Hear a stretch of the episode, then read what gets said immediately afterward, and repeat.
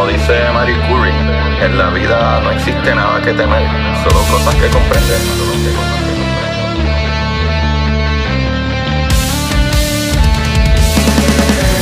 Recuerden correr y buscar la manera de aprender que más le divierta.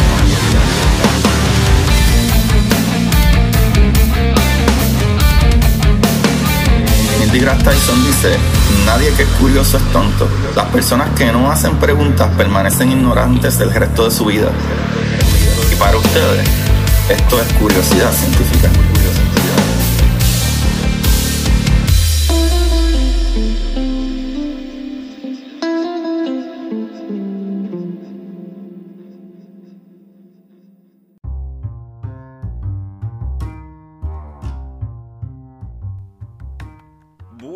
Corillo de Curiosidad Científica. Espero que todo el mundo se esté manteniendo safe, ¿verdad? Que estén seguros y sigan las medidas necesarias eh, por su salud. Eh, nada, otras personas me han comentado como que porque no he tirado un capítulo del COVID-19 y pues porque no creo que sea necesario. Creo que hay suficiente información ¿sabes? De todos lados. Creo que incluso es como que demasiada información, por ponerlo así. Y nada, yo no tengo la, ¿verdad? la, experiencia ni, ni, ni, el profesionalismo en el tema suficiente como para arriesgarme y decir algo que podría ser dañino para todos. Pero anyway, bienvenido a todo el mundo, ¿verdad? Y especialmente a todos esos que me están escuchando por primera vez, bienvenidos a Curiosidad Científica Podcast. Yo soy su host Agustín Valenzuela y pues saben que pues trayéndoles las maravillas del universo. Eh, recuérdense también seguirme en Curiosidad Científica Podcast en Instagram, pues para que se enteren de todas esas otras cositas maravillosas. En el día de hoy, Corillo, quiero agradecerle también al Corillo de PR Sin Filtro, que son, ¿sabes quién, papá? son los que me ayudaron con ese intro. Y no solo eso, es que son la gama de podcast de PR sin filtro, que se incluye el Pocket, que es un podcast financiero para que te ayuden y mejores, ¿verdad? Tus finanzas. Eh, también tenemos a Don Juan del Campo, que él es, eh, ¿verdad? Búsquenlo en Instagram y todas las plataformas así, las redes sociales. Pero ese muchachito, él tiene su propio podcast que es súper bueno, eh, conversaciones brutales y se llama Café en Mano, Café en Mano Podcast. Y pues, ¿qué más? Pues este podcast, Curiosidad Científica, vayan y busquen la red de PR sin filtro y envíenle mensajes para ver qué ellos pueden hacer por ustedes, eh, para que mejoren su programa, ¿verdad? Social media y todas esas cositas. El día de hoy, Corillo, hoy es jueves, eh, jueves 26 de marzo. Y nada, simple y sencillamente, eh, usualmente estoy tratando de hacer capítulos que tengan que ver más con biografías que me las habían pedido, pero el día de hoy, como el lunes, tuve la entrevista con el magnífico ser humano Daniel Whiteson, que él y Jorge Chan escribieron un libro que se llama We Have No Idea, ¿verdad? No tenemos ninguna idea. Eh, y pues tuve la suerte de, y, le agradezco mucho a Daniel Whiteson por darme de su tiempo. Eh, y, tuvimos una conversación súper maravillosa. Pero ¿qué sucede? Eh, Daniel Whiteson no habla tanto español. So hicimos la conversación en inglés. So yo les dije que iba a traerles el resumen. El resumen. el resumen, papá. El resumen, chavales. Ah, anyway. So, Corillo, nada, este, el resumen de las cositas que hablamos, de los puntos que hablamos de la mejor manera, ¿verdad? Eh, posible. Pero para los que no saben, Daniel Whiteson es un profesor de física y astronomía. Y actually, él se especifica, ¿verdad? Es un, un físico de partículas. Y su trabajo es, ¿verdad? Este, chocar y, romper y esbaratar y explotar partículas para ver qué hay más allá, ¿verdad? De qué se compone nuestro universo. Y pues tengo aquí bastantes notas. Déjenme pasar un par de paginitas porque tengo bastantes notas al respecto. ¿Sabe? Por ejemplo, eh, ¿verdad? Resumiendo, vamos a comenzar que yo le traje a él el punto de que en su libro él empieza hablando, ¿verdad? De los bloques que construyen todo, ¿verdad? Desde, eh, desde lo más antiguo que creíamos que, ¿verdad? Como que la tierra, el agua, el aire y fuego, ¿verdad? Como que de ahí ese era el conocimiento eh, que teníamos de que era lo que permeaba todo el universo. Y de ahí se siguieron viendo como que contra, hay cosas que tienen similitudes, ¿verdad? Como que aquellos que tienen cuatro patas, estos que parecen que tienen hojas y son flores, aquellos que son como piedra y etcétera. Y de ahí se dieron cuenta que habían unos elementos, ¿verdad? Y cientos de miles de años después se empezó a crear la tabla periódica que, son cientos de elementos que, que, son parte de todo lo que podemos ver y, ¿verdad? Sucesivamente. Pero de ahí brincamos a la conversación de que sí, en un momento sabíamos de la tabla periódica y todavía el sol de hoy es algo que utilizamos un montón porque es parte de eso, pero mucho más allá, mucho más allá, eh, fuimos al punto de qué son realmente los bloques que construyen, ¿verdad? La materia y lo que nosotros conocemos, ¿sabe? De ahí, ¿verdad? Eh, eh, en un punto pensamos, ¿verdad? Como en los 1920 por ahí, pensamos que ya teníamos todo resuelto. Ah, ya conocemos qué es lo que hay en física, ya sabemos qué es la que hay. Pero nos dimos cuenta que estábamos, ¿verdad? Fallando en una que otra cosa, como que ven acá, ¿qué, hay, qué es lo que construyen estas cosas? ¿Qué es lo más abajo que hay? Eh. Incluso cosas más básicas y profundas y todas, eh, ¿verdad? Hechas de estos mismos materiales. Y, ahí empezamos a hablar de que nosotros descubrimos que no solamente de, esa tabla periódica y cosas así, no solo de eso están construidos, hay algo mucho más básico que eso. Y son cosas como electrones, neutrones y protones. Son básicamente electrones y quarks de arriba y quarks de abajo, todo lo que hay, tú, yo, el, bizcocho de chocolate, ¿verdad?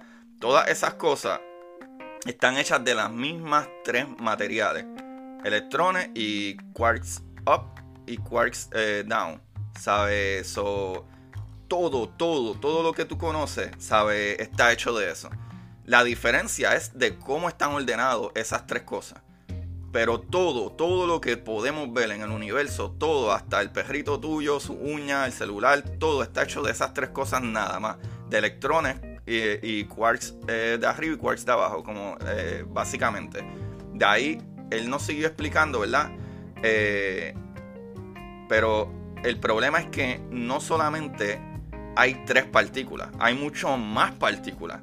Pero entre la conversación que yo y él tuvimos, trajimos el ejemplo de los muones y los tau. Que, ¿verdad? Este, básicamente los muones y los tau son como si fueran electrones, ¿sabes? Idénticos al electrón, pero son mucho más pesados. So, él tomó, ¿verdad? De, eh, esa manera, él explicándonos mucho más, ¿verdad? El electrón que, que eh, el muón, básicamente son idénticos. Pero el muón tiene mucho más masa y no sabemos por qué. Pero son pistas para ¿verdad? seguir descubriendo maravillas. Y como que, ¿qué tal si los electrones, muón y tau están hechos de partículas más pequeñas todavía? No se sabe. Pero esos son, eh, ¿verdad? Básicamente pistas que los científicos siguen para llegar a esas conclusiones. Eh, ahí fue que yo traje la idea de que si los muones, ¿verdad? Simple y sencillamente son como los fotones, de que cargan la luz, ¿verdad? La diferencia es que esa luz puede viajar como rayos gamma, rayos X, eh, microondas y etcétera, pero la diferencia es que uno tiene más energía que otros, pero siguen siendo fotones. O sea, yo le quise traer esa idea como que, ¿qué tal si los muones no es otra cosa que nada, como que no, no hay mucha diferencia? ¿Qué tal si son simple y sencillamente un electrón, pero con más carga?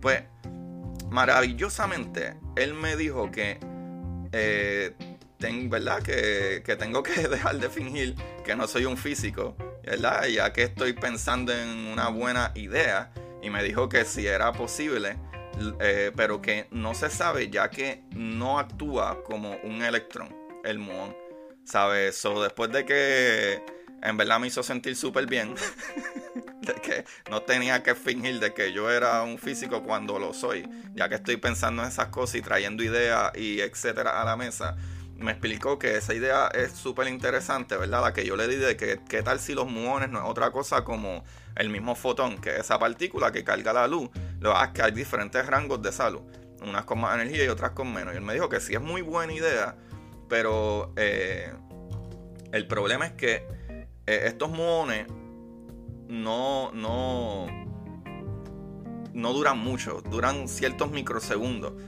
Y cuando tratamos de, ¿verdad? De como que identificar qué sucede con ellos o cómo actúan, no hay patterns, eh, ¿verdad? No hay cosas como que tan en común.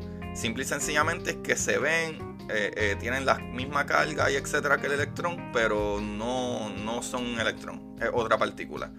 So, de ahí seguimos, ¿verdad? Identificando otras partículas que tienen partículas en común. Eh, ya que como el electrón tiene partículas en común, pues seguimos identificando otras que pues tenían partículas en común. Y aquí saltamos a los quarks, que by the way es uno de las partículas que a mí me vuela la cabeza. Y van a saber por qué. Eh, básicamente los quarks tienen unos primos pesados también, como el quark de arriba eh, y el quark de abajo. ¿verdad? Pues, todos los quarks, ¿verdad? Lo que está, los protones están hechos y todas esas cosas, son de quarks y unos quarks de abajo, eh, up y otros down, ¿verdad? Arriba y de abajo. Y de abajo. Pues, por ejemplo, el quark de arriba y el de abajo, ¿verdad? Los dos tienen estos primos pesados. Como el quark de arriba tiene su primo pesado que se le llama el charm, ¿verdad? O el guapo. O, eh, ¿verdad? Charm en inglés. Y el de arriba, ¿sabe? Entonces tenemos la idea de cómo algunas de estas partículas reciben su masa y tienen que ver con el bosón de Higgs, ¿verdad? De Higgs boson. Entonces ahí es como que nos explicamos por qué sucede eso. Tampoco sabemos. Y eso es lo que nos trae más preguntas como científicos de seguir investigando. Lo que sí sabemos es que existe una partícula que se llama el bosón de Higgs que le da masa a ciertas partículas porque también no le da masa a todas las partículas. Es solo a algunas partículas. Y en el caso de estos quarks, hay, hay como quien dice, unos primos de los quarks, que el charm y el up, eh, eh, eh, o el high quark, que reciben esa, esa masa.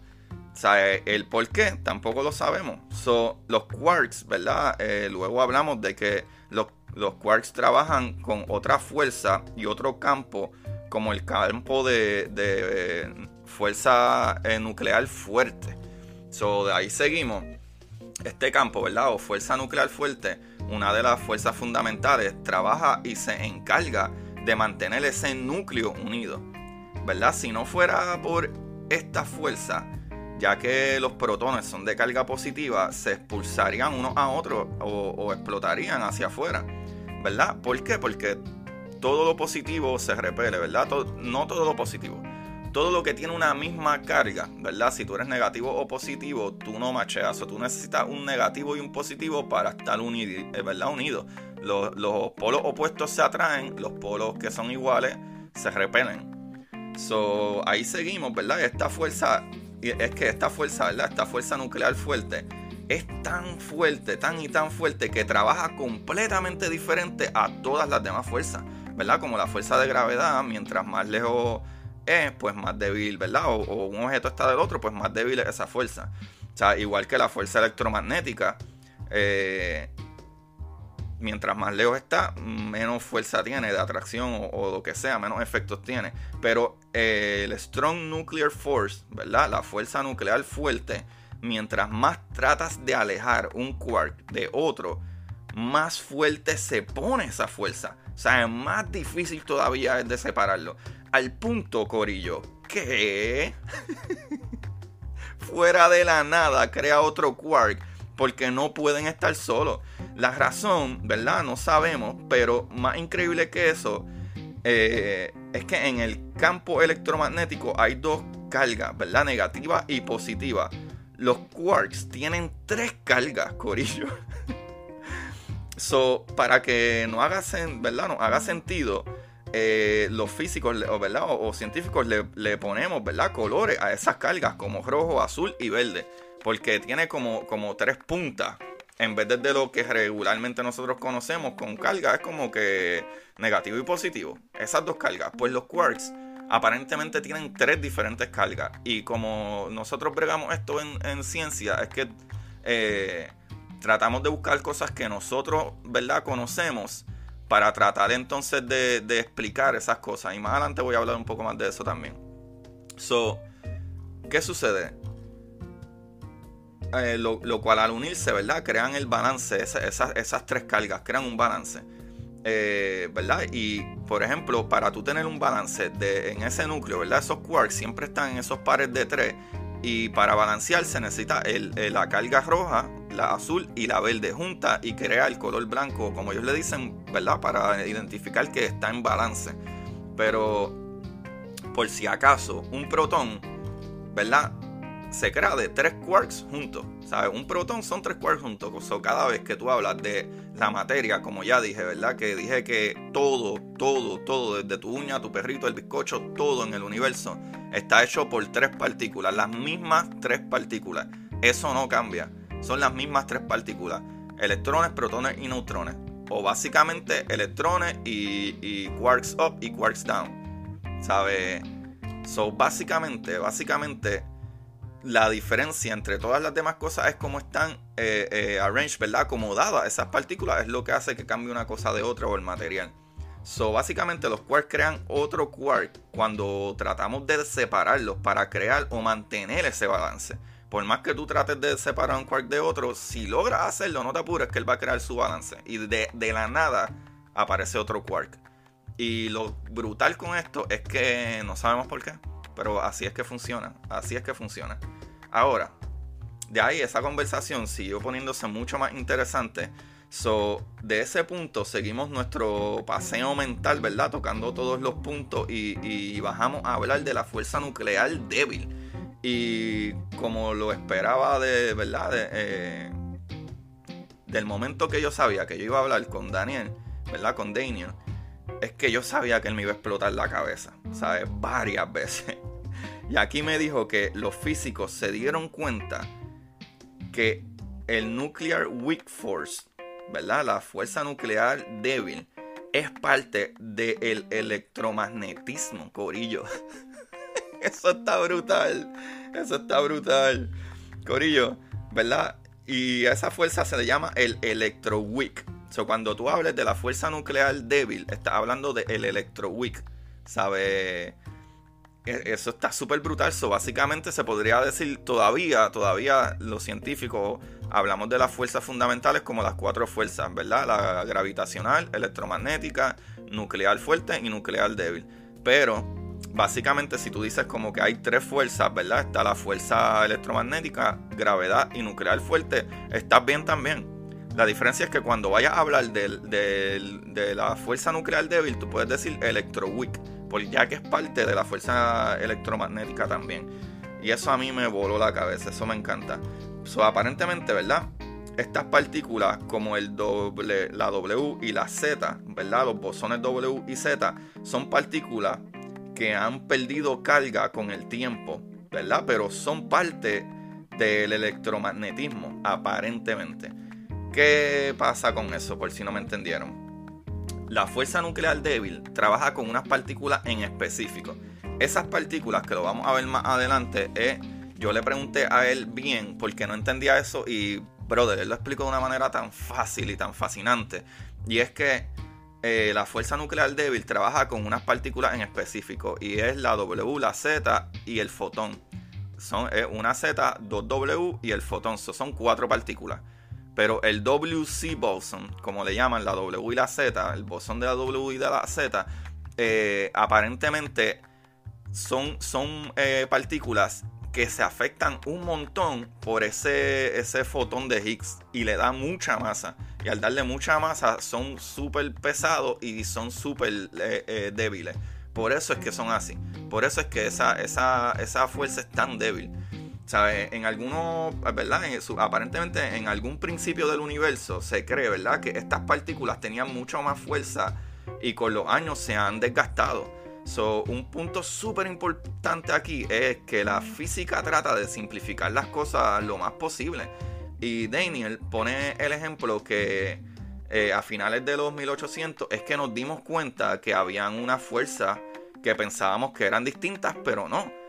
Eh, como si una persona viera un elefante toda su vida, pero de frente, y otra persona viera el elefante, ¿verdad? De, eh, por atrás solamente, toda su vida. Y cuando se dan cuenta, es como que, ok, si tú me estás hablando a mí del mismo, ¿verdad? El mismo animal, pero de tu punto de vista. Y se dieron cuenta, ¿verdad?, que el magnetismo y la electricidad son lo mismo. ¿Por qué? Porque la electricidad, si tú estás generando electricidad, tú creas magnetismo. Y con el magnetismo tú puedes crear electricidad. Y se dieron cuenta, mira, esta es la misma eh, eh, fuerza. Simple y sencillamente lo estamos mirando de una manera ¿verdad? De, dos perspectivas diferentes y pues lo esclarecimos. Y ahora con, la fuerza nuclear débil, que le podemos llamar electroweak, porque está conectada a la fuerza electromagnética, ya todo eso se unifica y eso está súper brutal. So, básicamente, por ejemplo, el bosón Z es como un fotón, pero más pesado, so se destruye más rápido, o sea, eh, no va muy lejos por, pues, ¿verdad? por el peso y se hace débil. Eh, aquí es donde el bosón de Higgs le da esa masa por alguna razón y lo hace pesado y débil. So, hay cuatro partículas, como les dije, ¿verdad? De esta fuerza débil, que es el fotón, que es la partícula que no tiene ningún tipo de masa. El bosón de Higgs aparentemente no afecta al fotón. Pero entonces está eh, la partícula Z y la 2W. Eh, por si no entendieron eso perfectamente bien, es, es, bien sencillo. ¿sabes? Simple y sencillamente la fuerza nuclear débil trabaja con cuatro partículas, el fotón, la Z y las dos W. Y a la Z y las W, el, bosón de Higgs, ¿verdad? Ese campo de Higgs le da masa y la hace más pesada y por eso son más débiles. Eh, que por alguna razón, ¿verdad? Uno de ellos no tiene masa, ¿sabes? Que es el fotón. Y por si acaso la gente que en otros capítulos no se ha enterado, el fotón, cuando yo hablo del fotón, hablo de la luz de, los rayos de luz que te llegan, el fotón, esa partícula que carga esa luz y carga toda esa energía que son, ¿verdad? Eh, eh, rayos gamma, rayos X, ultravioleta, eh, microondas, luz visible, radio, ¿verdad? Este, todo eso son toda la gama de luz que hay, toda esa radiación o fuerza electromagnética. Corillo, después de ahí brincamos y hablamos un poco de los neutrinos, ¿verdad? solo ¿Por qué hablé de los neutrinos? Pues los neutrinos son unas partículas bien raras. Y son bien raras porque es que no interactúan con nada, solamente con la fuerza nuclear débil. Pero la fuerza nuclear débil, para poder interactuar contigo, necesitas estar súper cerca porque es súper débil, eh, ¿verdad? Como se dice. So, hablamos un poco de, esos neutrinos y él puso un ejemplo de, cuán poco los neutrinos, ¿verdad? Eh, que son parte de cuando hay una, una, una eh, ¿verdad? Explosión nuclear, por ejemplo, el Sol. Cada vez que el Sol explota y esos rayos de luz viajan a donde nosotros, lo primero que sale son, eh, igual que el fotón, que esa carga, también salen los neutrinos. ¿Sabes? Y él nos dio y nos dejó saber que, por ejemplo, si tú subes tu mano, miras tu mano y tú pudieras ver los, los, neutrinos, ¿verdad? En, por tu uña o por tu dedo pasan más de 100 billones por cada segundo de neutrinos. Pero los neutrinos no interactúan con el campo electromagnético en lo absoluto. Solamente interactúan con la fuerza nuclear débil y como la fuerza nuclear débil es tan débil y su corto rango, casi nunca los neutrinos se paran a, mirar. Los neutrinos pueden atravesar miles de millas de hielo o acero sin ni siquiera mirar para el lado e interactuar con ninguna otra partícula. Y eso está súper brutal. ¿Sabe? Para usar la fuerza débil tienes que estar súper cerca, como dije. los neutrinos no interactúan casi con nada de eso. Eh, algo que a mí me emocionó mucho fue hablar luego, ¿verdad? Que fuimos a los campos cuánticos. Esto incluye, ¿verdad? Las partículas. Eh,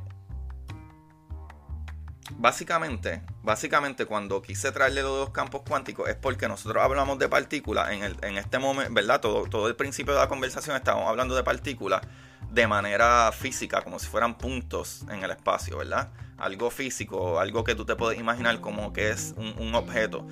Y yo le traje la explicación porque estaba leyendo el libro de Sean Carroll, de Something Deeply Hidden. Y en ese libro, ya casi al final del libro, eh, tú empiezas a darte cuenta que Sean Carroll habla mucho de todas estas teorías de... Eh, de múltiples universos, lo cual no voy a llegar mucho allá, pero hay una manera en que las partículas viajan y es como si fueran olas, ¿verdad? Y le pregunté porque explica mucho que básicamente la manera de ver las partículas o lo que sea es por sus campos. Y cada vez que tú ves una partícula no es otra cosa, ¿verdad? Que eh, una reacción en ese campo, una ola, una punta, algo que reacciona. Y eso es lo que vemos como partícula pero las partículas aparentemente no son puntos en el espacio, sino una reacción en ese campo. Cuando yo les pregunté sobre eso, como que, que tú me puedes explicar de qué son las partículas como tal, si son un punto en el espacio en verdad, o si son olas, o verdad se mueven como olas, o si son reacciones en un campo cuántico, ¿qué es la que hay. Él me dijo, lo que sucede es, ¿verdad? Es que eh, eh, que las cosas, nosotros al explicar las cosas como científicos, tenemos que hacerlo por cosas que conocemos y que hacen sentido para hablar de ellos, como la ola o puntos en el espacio o otra en, un campo, y lo tratamos de explicar como sabemos. ¿sabes? Por ejemplo, ¿sabes? Como que ninguna de ellas, básicamente lo que él dijo es como que ninguna de ellas es verdad, pero todas ellas funcionan cuando nosotros tratamos de, explicar qué es lo que, lo que vemos ya que son cosas que no conocemos como tal y hay que buscar la manera de explicarlas. Y un ejemplo que él me dio súper brutal es como si nos dan un sabor nuevo de helado, ¿verdad? De mantecado. Eh, eh, y vamos a describirlo por lo que conocemos, ¿verdad? So, si a ti yo te doy un sabor nuevo que nunca ha sido creado en el, en el mundo de helado y te digo a qué te sabe, ¿qué es lo que nosotros vamos a empezar a hacer? Como que, bueno, sabe como que un poco a café, maybe creo que tiene algo de almendra y a lo mejor sabor a guineo. Me sabe como algo así más o menos. ¿Pero qué? Porque las cosas siempre las tratamos de explicar con lo que sabemos. Por eso es que cuando hacemos cálculos, a veces los cálculos nos ayudan viéndolos de, de ¿verdad? Viendo las partículas de una manera como puntos en el espacio o a veces nos ayudan viéndolas como si fueran olas, o a veces nos ayudan viendo como si fueran reacciones en un campo como tal. Incluso le hablé hasta a contraso, hasta incluso si vamos a, al nivel de las cuerdas, la teoría de cuerdas, que es lo más súper pequeño, pequeño, pequeño que otra teoría que existe. Él dice hasta aplicando esa teoría la podríamos utilizar si existe o no, pero lo utilizamos para poder explicar cosas que no entendemos y nos hagan más sentido. So, eso es súper bueno. Eh, de ahí pasamos al Large Hadron Collider. Eh, Corillo. Yo le pregunté a él cómo es que funciona el Large Hadron Collider y él me explicó súper bien y eso me encanta. ¿Por qué? Porque siempre tuve la duda de, ok, cómo funciona, porque cuando tú dices que estás chocando unas partículas con otras, yo dije, ¿cómo funciona eso? O sea, tú divides una partícula tú, o tú simple y sencillamente pones eh, hidrógeno líquido y, o, gas o cómo es, ¿verdad? Y él dice como que, mira, ¿no? En verdad, las partículas, acuérdate que son súper, súper, súper pequeñas. Para que ustedes tengan una idea de lo pequeñas que son las partículas, nosotros vemos las partículas, ¿verdad? En el, en el LHC, Large Hadron Collider, ¿verdad? El colisionador de partículas, es como 10 sobre 23. ¿Sabes? Si quieres un ejemplo de eso, es como una célula de tu cuerpo, ¿verdad? Que es microscópica. Una célula de tu cuerpo. En una célula de tu cuerpo hay como un trillón de partículas, de átomos. O sea, básicamente átomos. Hay como un trillón de átomos en una célula tuya. Eso imagina qué pequeño es. ¿Sabes? Añade 23 o 26 ceros después del 10. O sea, es un número ridículamente grande. En este caso, ridículamente pequeño, ¿verdad? Si multiplica eso al revés, en pequeño como es 10 a la negativo 23 o 10 a la negativo 26, eh, eh, algo así. Eso son 26 ceros antes de llegar al primer 1. Así de pequeño, ¿verdad? Desde el punto de, una célula hacia abajo. Es algo súper ridículamente pequeño. ¿Qué sucede? Eh, básicamente él me explicó que sí, que tú llenas este, estas partes y el Large, ¿verdad? El LHC, el Large Hadron Collider, discúlpenme, tiene varias partes una que empieza a calentar ese gas, ¿verdad? O esos protones, va empezando a moverlos, va empezando a moverlos, moverlos, y lo que hace es que uno de los gases va para un lado y el otro va para el otro. Y es un montón de, gas que ponen ahí y lo mueven lo más rápido que puedan, más cerca de la velocidad de la luz, lo más caliente posible, hasta que sube a la unidad, que es la más grande donde comienzan las colisiones. Y así es que sucede. Y tienen como si fueran un montón de cámaras y sensores para captar todas esas cosas y después estudiar la data. Entonces, básicamente yo le pregunté a él si, ¿verdad? Como que, ¿qué necesitaríamos? O si él cree que con un colisionador de partículas más grandes podríamos ver más cosas. Él me dijo, uno nunca puede asegurarse de eso, pero definitivamente nos ayudaría a entender muchas cosas más, como que a lo mejor no hay ninguna partícula más pequeña. Eh, y de ahí yo le pregunté a él como si hay alguna partícula, porque por ejemplo en el caso del el bosón de Higgs, nosotros teníamos una teoría que funcionaba encontrando ese bosón. So ya teníamos en mente que era algo que teníamos que encontrar y pues terminamos encontrando el bosón de Higgs. Otra partícula que nosotros estamos tratando de buscar es el gravitón para tratar de explicar la gravedad en una manera eh, eh, de mecánica cuántica, ¿verdad? O, un campo cuántico. ¿Y qué sucede? Eh, yo le dije a él también como que pues si hay alguna otra partícula que ustedes están tratando de encontrar como el, ¿verdad? que no sea el gravitón. Y él me dijo que sí, especialmente en su campo de búsqueda, él lo que estaba tratando de buscar es la partícula de materia oscura, ¿sabe? Para ver y si comprendemos de una vez por otra qué es la materia oscura. Entonces yo dije, ok, pero tengo una duda porque la materia oscura no se puede, ¿verdad? No, no, interactúa con el campo electromagnético. So, ¿Cómo vamos a poder ver esa materia oscura si ustedes la llegan a crear en el, ¿verdad? En el colisionador de partículas? ¿Cuál es la manera de detectarlo?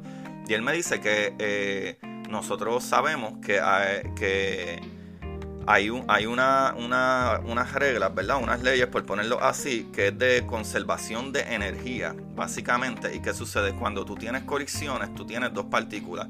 Una, una básicamente sube y otra baja, que eso es más o menos lo que pasa en el centro de un hoyo negro y por eso podemos verlo como la radiación de Hawking.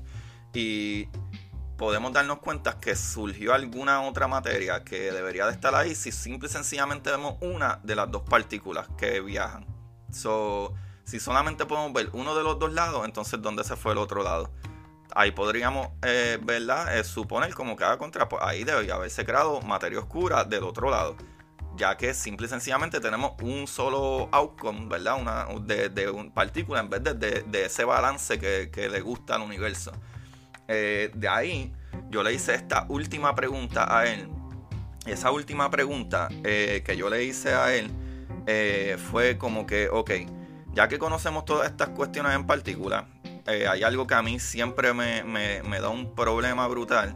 Y es que quiero entender a todo lo que da, ¿verdad? Escuchando a las diferentes personas y diferentes astrónomos. Y siempre le hago esta misma pregunta.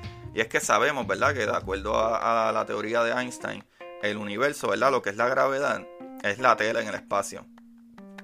Y la gravedad es básicamente, eh, ¿verdad? Cuando esa hundidura, ¿verdad? O, ese, ese hoyo que crea una masa grande encima de una tela. Pero ¿qué sucede? Eh, hay teorías, ¿verdad? Eh, y hay, y hay cosas que nosotros hemos aprendido que, que queremos cuantizar, ¿verdad? En mecánica cuántica lo que es la gravedad y hay, por ejemplo, científicos que han logrado eh, unir esas dos teorías, la teoría cuántica junto con la teoría eh, eh, de Einstein y verdad de la relatividad y se unen de la mano. Pero mi pregunta fue ¿qué sucede? ¿Por qué no podemos explicar entonces la gravedad dentro de los hoyos negros?